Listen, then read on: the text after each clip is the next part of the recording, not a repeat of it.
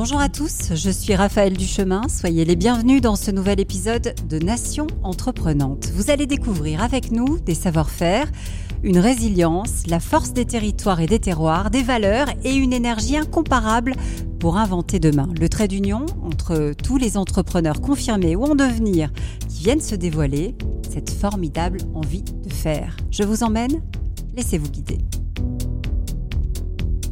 Dans 20 minutes, vous allez faire connaissance avec Yacine. Il est l'un des fondateurs de Circle Egg. Son ambition, ne plus jeter les coquilles d'œufs, mais les transformer. Mais quel modèle de développement choisir? Eh bien, nous allons l'aider avec la séance de speed coaching. Nous irons aussi faire connaissance avec Laure Camillo. Elle est l'âme des poteries d'Albi, une maison de famille qui cartonne mais qui a du mal à recruter. Ce sera notre Zoom en région. Avec nous pour accueillir les entrepreneurs, Nicolas Cellier. Bonjour Nicolas. Salut Raphaël.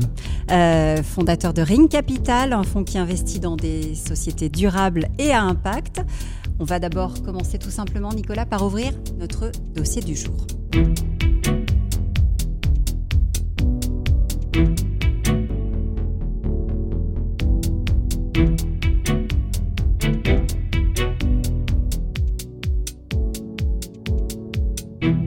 La crise du Covid nous a tous obligés à repenser nos méthodes de travail. Depuis deux ans, vous le savez, le télétravail s'est imposé comme un incontournable, mais cela nous a aussi conduit à regarder la valeur travail autrement. Ici, il manquait des pièces, de la matière première, car plus livré. Ailleurs, avec l'absence d'un salarié ou de plusieurs, on s'apercevait qu'il manquait un savoir-faire. Bref, notre modèle a été clairement secoué et c'est peut-être pas si mal.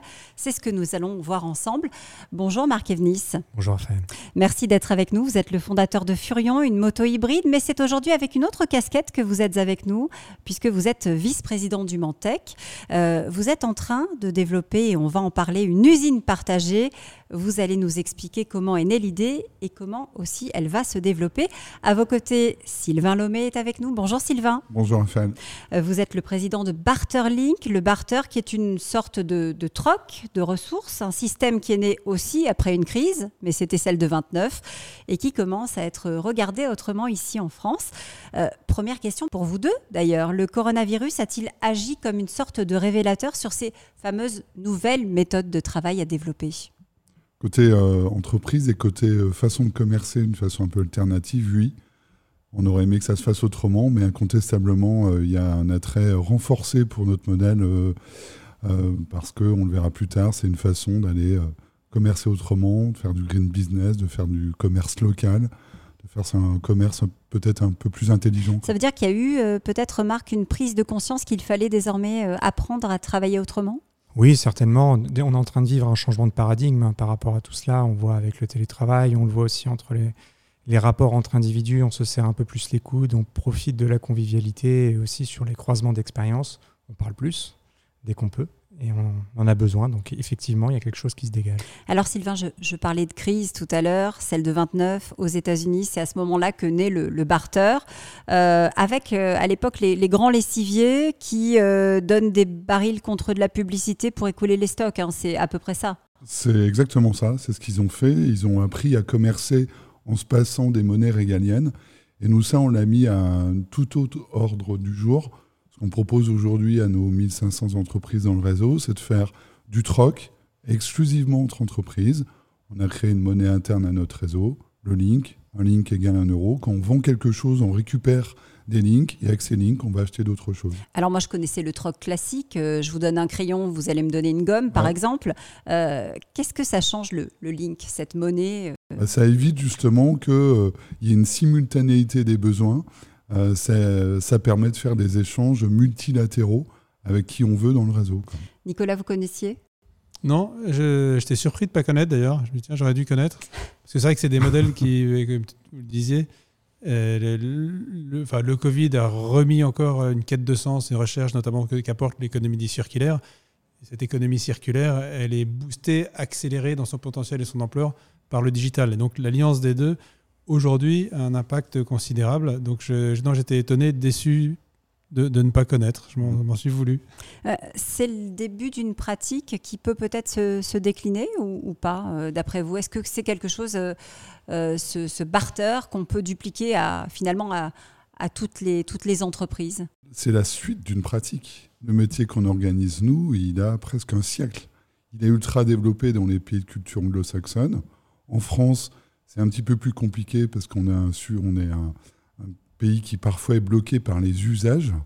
Aujourd'hui, nous, on fait la démonstration. Euh, euh, crise oblige que, effectivement, ça a beaucoup de sens parce que l'intérêt pour les entreprises, c'est de valoriser des stocks euh, qui ont de la valeur et qui dorment, c'est de financer des projets sans touche face à réseau, c'est de jouer, vous le disiez tout à l'heure, la carte locale.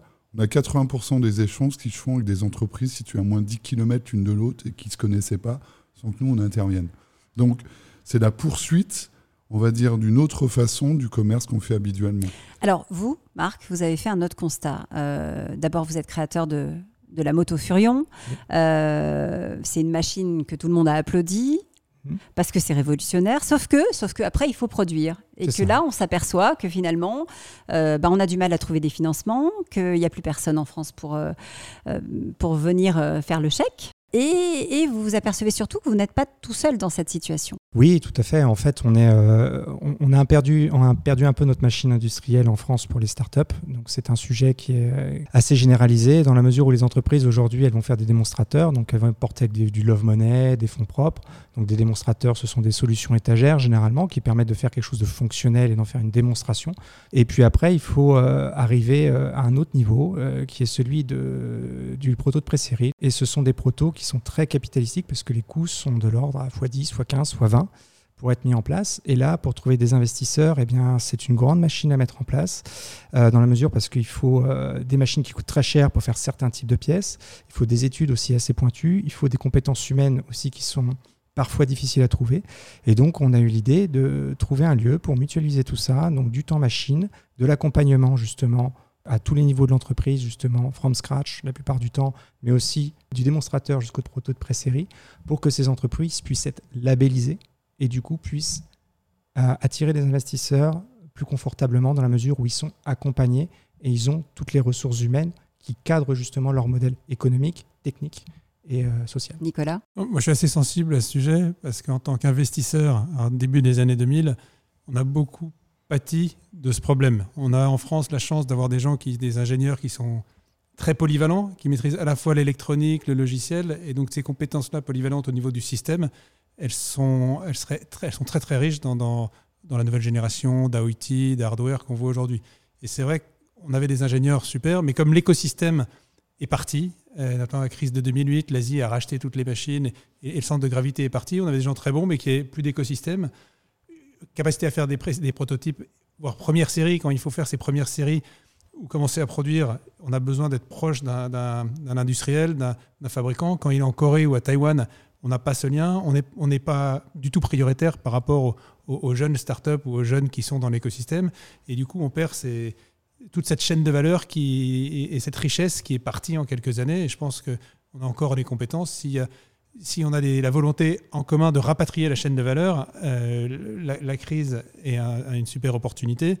On voit que les salaires dans ces pays-là, la Chine, montent aussi. Et finalement, on voit que des régions comme à sur isère où il a quelques-uns des politiques, des entrepreneurs locaux, on dit ensemble, on va rapatrier des business et ça sera plus rentable de produire chez nous en Chine et on produira de meilleure qualité en étant plus proche, on sera tous gagnants parce qu'on aura mmh. des emplois, parce qu'on aura développé, trouvé des débouchés, parce qu'on aura développé des savoir-faire et parce qu'on aura une équation économique qui sera beaucoup plus vertueuse que quand on a tout laissé à d'autres et qu'on a produit en Chine. Donc après, l'exécution est clé. Euh, mais il y a un besoin énorme. Je me rappelle de la moto Voxan, la moto première moto française aussi, qui était une très belle moto, mais qui par défaut, pour, tous ces manques, n'a pas, pas pu perdurer. Je pense qu'il y a un besoin, il faut une motivation très forte et, une logique d'écosystème, de collaboration et de faire à plusieurs. Ouais, cet écosystème, il est en train d'émerger du coup, oui, euh, avec le Mantec et avec euh, ce que vous allez créer, le, paddock, hein, c'est ça? Voilà, tout à fait. De toute façon, il fallait qu'on fasse les choses en ordre parce que c'est assez compliqué. On ne peut pas créer un contenant en disant que le contenu va venir de lui-même. Donc on a créé le X-Mobility, le salon qui est un événement qui réunit justement euh, des prototypes avec des visions qui viennent de start-up, mais aussi avec des Pininfarina aussi qui est venu, on a SNCF, on a des grands groupes, Moodley aussi qui viennent commenter, on fait du battle design et on a voulu attirer des startups sur le territoire avec un accompagnement avec le X Mobility Challenge, là par contre, qui est un accompagnement sur un an. Et euh, du coup, on a neuf lauréats qu'on propose de s'installer sur le Mans et de pouvoir retomber dans un lieu justement où ils peuvent produire leurs véhicules. Là, c'est le projet Paddock qui est une colonne vertébrale. En fait, on a tout le contenu. Et comme vous le disiez tout à l'heure, et pour souligner ce que vous disiez aussi avant, les compétences, on les a. On les a. C'est hallucinant le nombre de gens, la qualité des compétences que l'on a et qui sont à moins 20 km à la ronde et qui ne se connaissent pas les uns les autres. C'est impressionnant en France. Donc ce type de lieu, comme finalement pour le barter, va permettre de, de réunir les compétences au même endroit, de, finalement de faire cette mise en commun qui, n'existait pas ou qui n'existait plus. Il n'y a, pas de gravité en fait actuellement. Il faut que les choses puissent s'accumuler, s'accélérer, créer une dynamique. Et les points euh, sont névralgiques en France, partout en France d'ailleurs. Il y a des lieux qui, nous, on était au Mans, donc c'est la mecque du sport auto, mais c'est la mobilité. Vous allez euh, sur, euh, sur la côte ligérienne, euh, tout de suite, on va être plus dans l'infographie. Nantes est très dynamique. Il y a des régions comme Bordeaux. vous avez aussi toute l'aéronavale qui peut être soit Naval Group, soit Toulon aussi. Voilà, il y a plein de villes qui ont leur dynamisme, leur revendication, qui n'est pas exclusif à ça, mais des compétences, on en a absolument partout. Maintenant, il faut qu'on arrête cette fuite des cerveaux à l'étranger, parce que les capitaux, on en a. Maintenant, il faut avoir le courage de les mettre.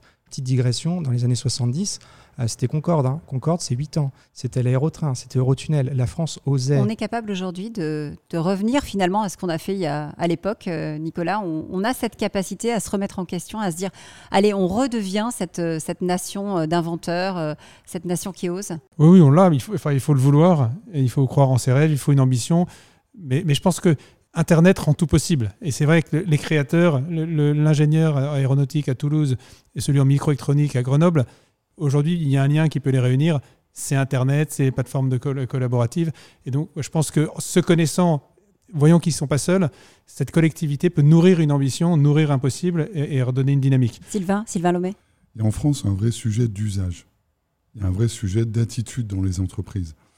Aujourd'hui, une façon extrêmement concrète, euh, si moi je n'ai pas parlé de mon sujet à 10 000 entreprises directement ou indirectement, j'en ai jamais parlé, ce que j'ai toujours constaté, c'est que il y avait un engouement très fort pour ce type de modèle. Pourquoi? Parce que c'est juste du bon sens économique, hein, tout simplement. Euh, mais d'un autre côté, il y a de l'usage. Aujourd'hui, en France, quand on commerce autrement qu'avec du cash, bah, on ne fait pas de commerce. Or ça, c'est typiquement un frein majeur qu'on retrouve, nous, dans notre euh, business, qui n'existe pas dans les pays de culture anglo-saxonne. Ça explique que notre métier soit très développé dans ces pays-là. Et je, pense que ce que la crise euh, nous permet de faire, c'est de se dire qu'il y a urgence à sortir un peu de sa boîte logique. Il y a des choses extrêmement simples à faire dans le quotidien des entreprises en utilisant par exemple notre modèle. Il n'y a rien de révolutionnaire. C'est juste une version quasi ancestrale du commerce. Simplement, il faut pivoter un peu. Il faut être capable finalement d'envisager les choses un petit peu autrement. Ouais, vous, vous dites c'est pas que financier finalement. Là, on est dans la création de valeur. dit autrement, il n'y a pas de frein systémique à notre modèle. Il n'y en a aucun. C'est quoi justement l'intérêt? Ben, L'intérêt, le, premier d'entre eux, alors c'est qu'on ne sort pas la trésorerie, par ben, exemple? Oui, c'est bah, important pendant une période C'est très important, exactement. On finance son site web en exploitant plus et mieux des mètres carrés qu'on n'utilisait pas jusqu'alors. Il n'y a pas un euro qui a circulé. Donc effectivement, sauvegarde de trésorerie. Deuxième élément, c'est une façon de valoriser des actifs métiers ou des actifs d'entreprise en les mutualisant en les exploitant plus et mieux. Troisième élément, c'est une façon de réseauter. À l'occasion d'un échange, on va rencontrer un nouveau client, un nouveau fournisseur sélectionné. C'est une façon de faire du chiffre d'affaires complémentaire, hein, puisque ça vient accompagner le business euh, traditionnel, comptablement, fiscalement, c'est enregistré comme du chiffre d'affaires complémentaire. Et puis, pour certaines entreprises, et ça, ça a beaucoup de sens, c'est une façon de majorer sa RSE, de majorer son image sociale et employeur et quelque part son attractivité, son employabilité, ça c'est clair. Donc vous voyez, une série de bénéfices qui ajoutés au fait que ça vient flécher le territoire et ça vient aider au commerce local, bah, euh, moi, dire que ça, c'est du bon sens économique, je rougis pas. Hein. Marc, même chose pour vous finalement, parce qu'on s'appuie aussi sur du local, on s'appuie aussi sur du bon sens, mettre en commun euh, des savoir-faire, euh, des compétences. Est-ce que c'est quelque chose ce que vous êtes en train de faire avec le paddock et d'abord avec le mini paddock, qui sera un peu la, preuve de concept, mmh. euh, est-ce que c'est quelque chose qui peut être duplicable finalement pour pouvoir demain réindustrialiser la, France Complètement, parce que la clé, ce sont les circuits courts. Et puis l'autre clé, et ça qui est de plus important de très loin, la plus grande valeur d'une entreprise, c'est les ressources humaines. De très, très, très loin. Sinon, à Dubaï, ils auraient les meilleures entreprises du monde Et puis quand je t'écoute, je me dis, c'est quelque chose que l'on pratiquait, mais si on Bah, sûr. monétiser. La dernière fois, j'étais en train de me dire, mais c'est vrai, moi, la dernière fois, j'ai changé du temps d'impression 3D et de l'expertise en échange d'un service sur un pack batterie. Et je me dis, on l'a fait naturellement, mais s'il y avait un chiffrage faisable, non seulement on irait chercher son voisin, plutôt que d'aller le chercher au bout de la planète. Et tout ça fait sens et c'est tout à fait euh, réplicable n'importe où. C'est de l'humain, c'est du bon sens et c'est de la proximité. Sylvain Euh, L'expérience qu'on a dans Martin c'est que euh, ce modèle euh, est euh, extrêmement intéressant pour euh, toutes les entreprises, quel que soit leur stade. On en parlait tout à l'heure avant l'émission. Nous, on accompagne des couveuses. Des couveuses qui, pour leur couvée, euh, utilisent notre modèle pour les aider à trouver leurs premiers clients, à tester un concept, tester un premier marché. Et puis évidemment, nous utiliser comme euh, outil de financement à l'au bout de la chaîne. On a des très grands groupes qui font partie de notre réseau, qui eux vont nous utiliser pour d'autres motivations. Et on voit bien qu'au milieu de tout ça, on peut retrouver dans euh, l'intérêt, euh, dans les grands bénéfices du barter, des intérêts pour tous les types de boîtes, quelle que soit leur maturité, quel que soit d'ailleurs leur terrain de jeu, hein, euh, service, industriel ou autre. C'est une vieille idée hein, que vous aviez le barter. Enfin, vieille idée. Sans vouloir être désobligeante. 1997, vous tombez Exact. sur. Vous lisez un article de Oui, Challenge au moment où vous allez rentrer chez, chez AXA, puisque vous avez fait votre Exactement. carrière chez AXA. Exactement, c'est exactement ça. Je Donc lis- là, on est dans le temps long. Voilà, là on est dans le temps très long. Moi, ces 20 années m'ont permis de, de maturer, de benchmarker, d'aller voir ce qui se faisait ailleurs. Et puis quand il a s'agi pour moi de trouver une autre orientation professionnelle et de monter mon entreprise, je me suis pas posé 50 fois, enfin longtemps la question. Je me suis dit, moi je veux faire du barter à ma sauce, euh, en, en marketant quelque chose de bien, etc. etc. Moi j'ai une vision évidemment optimiste de ce qui va se passer. Cependant, je pense qu'il faut rester prudent. On va sortir de cette crise, on ne sait pas trop comment, on ne sait pas trop la quantité de plumes qu'on va laisser. Ce que disent les Chinois, une crise, c'est aussi une opportunité, donc il y a des choses qui vont naître. Simplement, je pense qu'il y a beaucoup de, mauvaises pratiques ou de choses un peu piégeuses dans lesquelles on va rapidement retomber.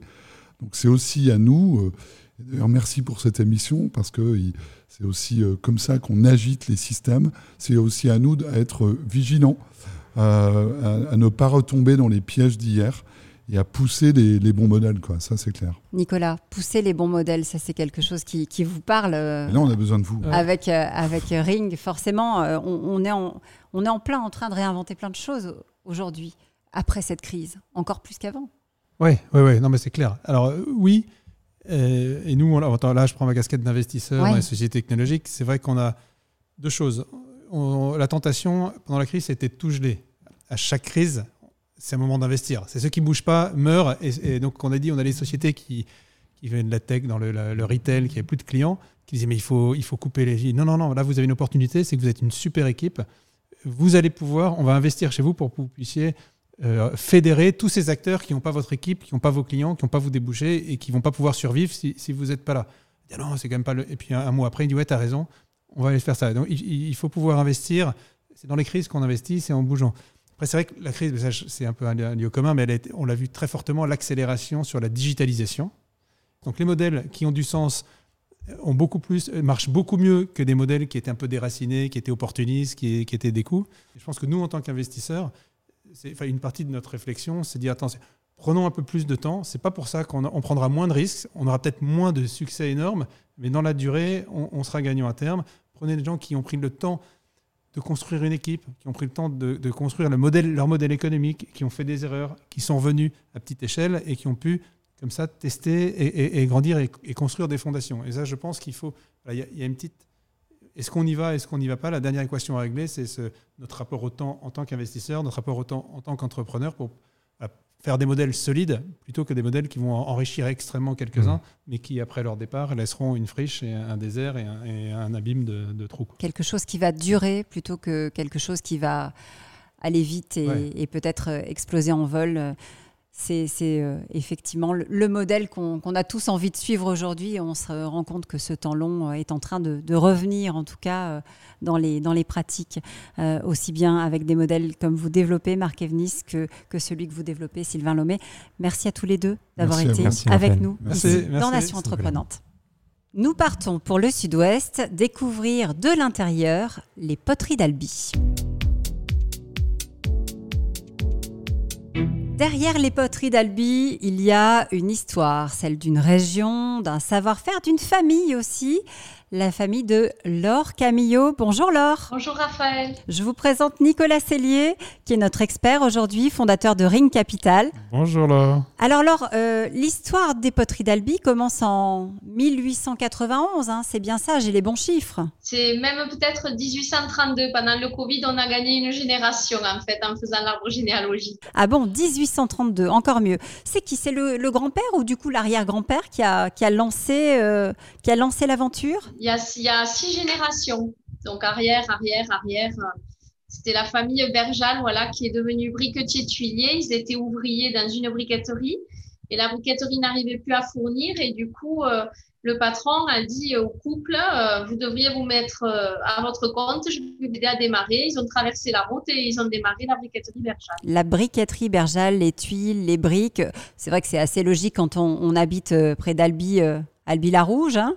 Euh, et puis pas loin, euh, il y a une poterie aussi. Alors là, je saute quelques générations où il n'y a pas de repreneur et c'est comme ça qu'en fait, on va passer de la briqueterie à la poterie. C'est exactement ça. Donc on était spécialisé sur la brique et la tuile euh, de 1891 jusqu'en 1955. Et en 1955, juste un peu plus haut, là, 200 mètres, il y avait une poterie qui s'appelait la poterie des Fosses. Et ce monsieur n'avait pas de repreneur ni d'enfant. Et donc, euh, il avait des potiers, des tourneurs. Euh, et donc, ils sont venus, ils ont traversé la route, ils sont venus voir papy et mamie. Et leur les tourneurs ont demandé, ils ont dit, vous avez des fours, vous avez la terre, pourquoi en plus des briques et des tuiles, vous ne feriez pas de la poterie? Et du coup, papy a dit, ben, faites traverser les tours. Et c'est comme ça qu'on a commencé à faire de la poterie. Euh, c'est vos parents, je crois, qui ont donné le, nom euh, à la poterie d'Albi, en tout cas le nom qu'il porte aujourd'hui. Oui, oui, en 1955, on s'appelait Poterie Berjal, hein, puisqu'on était briquetier Berjal avant. Et dans les années 74-75, euh, à ma naissance, papa et maman ont donné le nom de la ville euh, à la poterie. Donc, c'est devenu Poterie d'Albi. Et c'est vos parents qui ont commencé à faire euh, des arts de la table. je crois que même vous, Laure, petite, vous aidiez votre maman, puisque c'était c'était elle qui faisait toute la déco hein, sur, sur les poteries, à faire les signatures, à faire les dessins? Oui, oui, quand j'étais jeune, pour payer le scooter, le 103 Peugeot, etc., on était dans le, garage en face, là. Ouais, c'est des anecdotes. Et en fait, on était trois décoratrices et en fait, on décorait euh, à l'aide de calques, de, de stylos à gravure et de pinceaux et de peinture d'oxyde. Et on signait effectivement Elisabeth, Eliane ou Laure les, les dessous de, de théières, d'assiettes. Euh, on faisait des sets de table pour les mariages. Qu'est-ce que ça vous inspire, Nicolas, cette, euh, cette histoire de l'or euh, Parce qu'on on est qu'au début, vous allez voir qu'elle est pleine de surprises. Ouais, c'est à la fois romantique et une histoire de dynastie d'entrepreneurs. Moi, j'aimerais comprendre qu'est-ce qui vous a amené à prendre la suite? Et, et, vous êtes quand même une jeune génération. Qu'est-ce que vous faites différemment? Raphaël le sait, j'avais promis de jamais reprendre l'entreprise, mais en fin d'études, J'étais dans les cosmétiques, euh, donc pour une femme, c'était super quand même comme produit. Mais il fallait que j'aille travailler à Paris et j'aimais ma province, mon territoire, Albi, quoi, en fait, Albi-la-Rouge. Et j'ai eu l'occasion de créer une autre structure que celle où je suis aujourd'hui, de poterie, que j'avais, que j'appelais Claire de Terre. Et j'ai développé, j'aimais beaucoup la photo, le dessin, donc j'aimais bien, euh, j'aime bien la création de modèles. Et ce que je dirais que j'ai pu amener peut-être euh, avec ma génération, mais comme beaucoup de mon âge, c'est sans doute peut-être la communication. Mes parents étaient vraiment des gestionnaires, mes grands-parents étaient vraiment des fabricants. Et moi, je serais, je dirais, une communicante. Euh, ce qui a changé aussi, Laure, euh, et c'est peut-être important de le préciser pour ceux qui connaissent pas le métier, c'est que à l'époque de vos parents, euh, ben, ça vous avait aussi un petit peu refroidi de les voir se lever la nuit pour pouvoir aller alimenter les fours, parce qu'à l'époque, il n'y avait pas le gaz, hein, donc il fallait se lever pour faire tourner les fours. Ça, c'est vrai. Hein, papa et maman s'endormaient sur le canapé et en fait, tous les soirs, ils allaient alimenter au charbon, quoi, hein, c'est le cas de le dire. Et, en fait, le, premier fou, il a quoi? Il a 45 ans. Euh, vous avez innové aussi, parce que dans cet atelier, qui est euh, aujourd'hui euh, un atelier très rare en France, vous êtes, je crois, le, seul atelier de fabrication artisanale à la main? Fabrication autour et émaillage à la main, oui, on est les derniers. comment est-ce qu'on arrive à garder justement ce, ce côté ce côté traditionnel, ce côté artisanal, et en même temps à faire entrer l'innovation euh, Je pense déjà la passion. c'est un mot qui, euh, qui, fait qu'on se lève tous les matins et qu'on se dit, allez, on y va, et qu'on influe un certain dynamisme dans l'entreprise. Et euh, l'innovation, ben, c'est une obligation aujourd'hui, un passage obligé pour pouvoir tirer le marché et être attendu quelque part. Parce que bon, on, pourrait, on se heurte à, à toute l'autorité mondiale, asiatique, européenne, et donc il faut qu'on ait une longueur d'avance. Et la force qu'on peut avoir, c'est que nos innovations collent aux attentes et aux goûts français. Et, moi j'ai une petite question, est-ce que vous pouvez nous en dire un peu plus, un, sur la nature des innovations, et deux, est-ce qu'il y a une place, c'est laquelle, pour euh, le digital, les nouvelles technologies? Nous, notre but, c'est vraiment de conserver les gestes ancestraux, mais en innovant, donc sur le design, c'est-à-dire sur toute la partie forme et couleur. Donc, on renouvelle à peu près 25% des collections chaque année. Et après, il peut y avoir une innovation technologique, effectivement. Donc, on a investi sur des exosquelettes c'est en fait un dispositif qui, pèse 1,3 kg. Et en fait, euh, c'est là pour en fait venir soulager toute la partie supérieure de l'émailleur ou de l'enfourneur et économiser ses muscles et ses tendons jusqu'à 35%. Et pour la digitalisation, le troisième point, ben oui, bien sûr qu'on y est dessus. On a été les premiers en France euh, à livrer de la poterie émaillée euh, via Internet en 2011. Et on continue. Et donc, on a vu un essor d'Internet via le Covid, puisque les gens étaient confinés, ils avaient que ça à faire, de rester devant le PC et de penser à leur chez eux et à leur jardin. Et donc, actuellement, sur 2021, on est en train de refondre complètement le site pour qu'il soit plus ergonomique, euh, plus intuitif, plus responsable, plus SEO, etc. 800 références, 7 fours? Combien vous êtes aujourd'hui dans l'atelier euh, On est 31 sur site, ouais, 12 commerciaux. Merci Laure Camillo d'avoir euh, accepté d'être avec nous aujourd'hui. Merci. À très vite. Au revoir. Merci. Au revoir. On quitte Albi, retour à Paris pour découvrir Circule Egg. C'est notre séance de speed coaching. Circuleg, vous vous demandez peut-être ce qui se cache derrière le nom. Ceux qui ont traduit ont déjà probablement une petite idée. On va transformer les œufs, oui, mais pas tout l'œuf, la coquille, pour ne pas jeter, évidemment. Bonjour Yacine Kabesh. Bonjour. Merci d'être avec nous dans Nation Entreprenante. Vous êtes euh, le fondateur de, de Circuleg. À mes côtés, Nicolas Cellier, fondateur de Ring Capital. Bonjour. Et là pour vous écouter et aussi pour vous aider. Euh, Dites-nous d'abord comment vous est venue l'idée de Circuleg. Euh, C'était bah, pendant que j'étais étudiant à Groupe Tech, donc à école d'ingénieur en environnement agroalimentaire. J'ai pas spécialement de vocation à entreprendre. Euh, je voulais juste me renseigner en tout cas sur les thématiques de l'économie circulaire à l'échelle industrielle pour y voir s'il y avait des opportunités, euh, des enjeux en tout cas. Et donc j'ai comme ça, j'ai rencontré vraiment différents directeurs d'usines. Et là, je me suis arrivé à discuter avec les directeurs de casseries, donc euh, les usines qui cassent des œufs et qui ont ce besoin justement de valoriser les coquilles d'œufs. Qu'est-ce qu'elles deviennent, les coquilles d'œufs, jusqu'à maintenant? Tout dépend de la taille des casseries. Donc euh, juste pour tout le monde, donc les casseries, donc c'est les usines qui cassent des œufs, en fait, qui sont vraiment en amont de l'industrie agroalimentaire. Leur activité est juste entre guillemets de casser des œufs, séparer le blanc du jaune, après faire des bidons de blanc, des bidons de jaune et les revendre à d'autres industries agroalimentaires.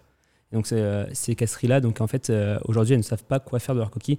Elles les valorisent que très peu, voire pas du tout. Et donc c'est là que nous nous positionnons. Donc vous avez trouvé la solution pour, euh, pour euh, utiliser euh, ces coquilles, c'est-à-dire, racontez-nous. On s'est très vite attelé à essayer de comprendre qu'est-ce qu'il y avait dans une coquille.